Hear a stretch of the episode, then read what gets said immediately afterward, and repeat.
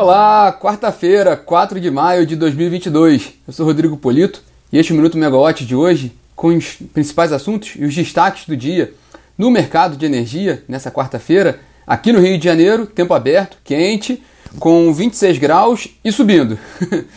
Bom, o destaque do nosso bate-papo hoje aqui é a proposta, a nova proposta da União Europeia de banir o consumo de petróleo russo em até seis meses. Né? E, e, vamos começar por aí mesmo, nosso bate-papo. É, a presidente da Comissão Europeia, a Ursula von der Leyen, apresentou hoje, lá, lá na Europa, né, um novo pacote de sanções do bloco à Rússia, por causa da guerra da, da, da Rússia na Ucrânia. Né? O principal ponto desse pacote prevê o fim gradual do consumo de petróleo russo em seis meses e de derivados de petróleo até o fim do ano no, no, no, no bloco da, da União Europeia. Só uma observação, né? a Rússia é a terceira maior produtora de petróleo do mundo, fica só atrás dos Estados Unidos e da Arábia Saudita. Por isso que não é uma solução tão trivial, né? Por isso que há uma complexidade muito grande envolvida na questão geopolítica por trás da guerra da Rússia na Ucrânia. Bom, o fato é que essa proposta da, da, da Ursula von der Leyen ainda precisa ser aprovada pelos integrantes da União Europeia. Mas só o discurso dela já fez, já causou ali um, um efeito no mercado petrolífero. O, já, o petróleo já está subindo, né? No início da manhã, a gente viu agora há pouco o petróleo Brent, que é o de referência para a Petrobras, já estava subindo quase 4%, estava em 3,94% a 109 dólares o barril. Por falar em petróleo também, hoje, às, meio-dia e 30 do horário brasileiro, né, lá nos Estados Unidos saem os dados atuais dos estoques comerciais do país, e isso também tem efeito no preço da, da commodity, né? Então, outro, outro fator que pode influenciar o valor ao longo do dia de hoje. Mas essa questão do petróleo mais alto é importante por vários motivos. É até bom gente explicar aqui por que, que, por que, que isso é tão comentado não só aqui na Megawatt, mas na mídia em geral, por que, que se fala tanto da questão do petróleo, né? Bom, é importante esse preço, né, o acompanhamento desse preço e o preço alto, como nós estamos vendo, né, vendo né, de 109 dólares o barril, chegando na, no patamar de 110 dólares o barril, é, é importante não só para especuladores, no bom sentido da palavra, né, aqueles agentes que trabalham com compra e venda, né, com, com a, que, que ganham dinheiro na volatilidade, né, mas também é importante para os países, né, para a economia real, porque como um todo, né, o, o, o preço do petróleo ele tem um efeito muito grande com relação à inflação, e é o grande problema que a gente vive hoje globalmente, é a inflação global, e aqui no Brasil não é diferente, né? A gente tem visto os impactos disso no preço dos combustíveis, né? Diretamente a esse, a esse efeito do preço do petróleo, ele é ele vem na cadeia ali para, para os derivados do petróleo. A gente tem visto como os preços do petróleo dos combustíveis estão altos no Brasil. Isso tem impactado a inflação, que a gente, vem, que a gente comenta é, mensalmente, né? Bom, um ponto importante nesse contexto do preço do petróleo foi a entrevista publicada hoje pelo jornal Estado de São Paulo com o presidente da Petrobras, o José Mauro Coelho, o novo presidente da companhia, né? E a primeira entrevista exclusiva que ele dá, a primeira entrevista que ele fala abertamente para um veículo, né? No caso foi agora para o Estadão, para o Estado de São Paulo, desde que ele assumiu o cargo, que ele assumiu em meados de abril, né? E na entrevista tem alguns pontos importantes porque ele volta a defender a atual política de preços da Petrobras, que é essa política de preços de paridade de importação, então com preço, os preços alinhados com o mercado internacional, e ele dá, dá mais duas informações. Uma de que não há, é, não houve recado do governo para que ele mudasse essa estratégia, então ele, ele, fala, ele falou que continua nessa estratégia, né? O, o, a orientação é essa, e que também ele disse que Bolsonaro, né, o presidente Jair Bolsonaro, entendeu a questão do preço dos combustíveis pela Petrobras. De qualquer forma, é, vai ter, ele vai ter, o, o José Mauro Coelho, o presidente da Petrobras, vai ter uma prova de fogo aqui pela frente, logo pela frente, porque, de acordo com cálculos da Associação Brasileira de Importadores de Combustíveis, a ABICOM, agora, né, o dado de ontem, né, ainda não pegou essa alta de hoje, né? O preço do diesel ele, no Brasil está 21% defasado em relação a essa paridade de preço de importação, em relação ao preço lá fora. No caso da gasolina, esse, esse, esse desconto é de 10% atualmente, de acordo com a Bicom, sendo que a Petrobras não faz uma correção de preços há mais de 50 dias. Isso tudo quer dizer, a gente até comentou ontem rapidamente, né, mas isso tudo quer dizer que matematicamente existe aqui um espaço relativamente significativo para a correção de preços de combustíveis.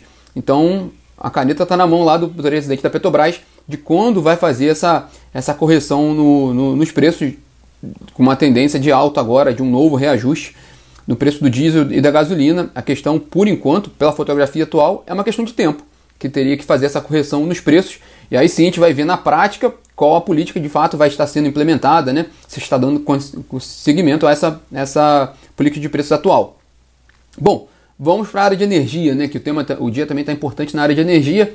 A agenda começa agora cedo, né? Às 9 horas da manhã, com a teleconferência da ISA CETEP, uma das maiores companhias de transmissão de energia do país ela realiza agora pela manhã uma teleconferência com relação ao resultado do primeiro trimestre de 2022. É, o resultado todo tá, ele está destrinchado na plataforma pela Camila Maia, ela fez um ótimo trabalho explicando esse resultado da, da ISA CETEP no trimestre. A companhia ela teve um lucro líquido de 50, 543 milhões de reais, com uma queda de 6,8% em relação ao igual período de 2021. Quem quiser saber os detalhes do balanço é só clicar lá na, na, na matéria e entender um pouquinho o resultado. Porque hoje, nessa teleconferência, os analistas e investidores vão estar muito mais preocupados com os trimestres que virão pela frente do que com o trimestre anterior. Isso porque também é um tema recorrente, né? A questão, a expectativa com relação a esse próximo leilão de linhas de transmissão no final do próximo mês, porque o cenário está muito complexo. A gente está com, com a questão da guerra ali, né? E as cadeias de fornecimento já estavam muito já estavam muito sensíveis desde o problema da pandemia. Então, o que, que a gente pode esperar de preços né, e de competição nesse leilão no fim do próximo mês? A Isa Cetep é um dos principais atores nesse mercado, então é importante prestar atenção no que, a companhia vai dizer com relação a essa questão. Né? Bom, ainda com relação a, a, ao setor de energia, né, com essa área de empresas, Furnas, né? O presidente de Furnas, Clóvis Torres, tem uma reunião prevista para amanhã de hoje, às 11 horas da manhã, com o ministro de Minas e Energia, Bento Albuquerque, lá em Brasília. É, Furnas é uma, é uma subsidiária do grupo Eletrobras, né? Da estatal Eletrobras, que hoje ainda é controlada pelo, pela União, né? É, há o plano de privatização em curso, mas a empresa de fato é estatal e Furnas está abaixo da holding Eletrobras. É, o, a pauta dessa reunião não foi divulgada mas de fato esse encontro ocorre no olho do furacão do processo de privatização, porque está restando apenas o, o, aval do TCU né, para a segunda parte ali do, do, do, processo, que trata da modelagem da capitalização, para que a capitalização da Eletrobras seja de fato realizada e essa capitalização resultaria na privatização da empresa, né, na desestatização ali do, do controle da companhia. É, ontem, essa história ganhou uma pitada a mais de pimenta, que foi a, o, o, ofício feito, assinado pelo ministro do Tribunal de Contas da União, o Vital do Rego, para o presidente da Eletrobras, Rodrigo Limpe, solicitando mais informações para a Eletrobras com relação ao, à privatização. Entre, é, um, é um ofício, né? E, e entre os, os, questionamentos está a questão, por exemplo, dos empréstimos compulsórios. Então, o Vital do Rego pediu mais informações a Eletrobras sobre o, os cálculos que a companhia. É, sobre o que a companhia tem feito e quais, quais os efeitos que, que isso vai ter nos cálculos para a privatização da empresa. Tem, tem uma questão interessante aí, né? O, o, o Vital do Rego, ele é o ministro do TCU que mais criticou o, o, os cálculos feitos até agora para a modelagem, da, da, para a capitalização da Eletrobras. Né? Ele, ele, ele ressaltou, lá em fevereiro teve aquele julgamento importante no TCU, num, numa das etapas, né? e ele colocou que ele fez recomendações que fossem feitos novos estudos, porque ele acredita que há ganhos ali que ainda não estão sendo ganhos potenciais da Eletrobras que não estão sendo calculados no preço, né? Notadamente a questão da potência, né? De um mercado de potência que ainda não existe no Brasil e a Eletrobras vai se beneficiar nesse mercado mais à frente. No caso, já seria uma Eletrobras privada. Então ele acha que isso deveria ser incorporado nos valores da transação nesse momento. Mas o, a leitura de pessoas próximas desse processo da Eletrobras é que esse ofício feito pelo Vital do Rego abre ali, aumenta um risco do processo adiar um pouco mais dentro do TCU. É, porque agora tem um. Embora o, embora o Vital do Rego tenha pedido cinco dias de prazo para a Eletrobras se manifestar, é, há um risco de que isso possa retardar um pouco o, o julgamento no TCU. Lembrando que oficialmente a, a data do novo julgamento, da retomada desse processo no TCU, é dia 18 de maio. Então vamos aguardar, tendo essa, esse julgamento em 18 de maio e aí sim o, o, o BNDES estaria liberado para fazer a capitalização, para colocar a capitalização na rua. Lembrando que já seria com os dados do primeiro trimestre da Eletrobras, que ainda precisam ser divulgados, então isso ficaria um pouco mais para frente. Em entrevista recente, o ministro de Minas e Energia colocou que está trabalhando com, com um horizonte ali de final de junho, início de julho para a capitalização da Eletrobras, caso o TCU de fato dê esse sinal verde para a privatização. Bom, e à tarde, né, o grande destaque do dia é a reunião do CMSE, do Comitê de Monitoramento do Setor Elétrico, às duas e meia. É, reunião ordinária do colegiado. É importante porque essa é a primeira reunião do CMSE, de fato, com um céu de cruzeiro. Né? É a primeira vez que a gente está com um mês de bandeira verde, um mês típico de bandeira verde, né? porque por mais que a, escasse, a bandeira de escassez hídrica tenha terminado em, em abril, foi em meados de abril, né? agora a gente começou de fato um mês novo com o, a, o carimbo da bandeira verde pela ANEL. É nesse contexto que o CMSE vai fazer essa reunião de hoje, uma reunião em que eles analisam as condições de abastecimento do sistema, que estão indo bem, e também o cronograma de obras de expansão de geração e transmissão.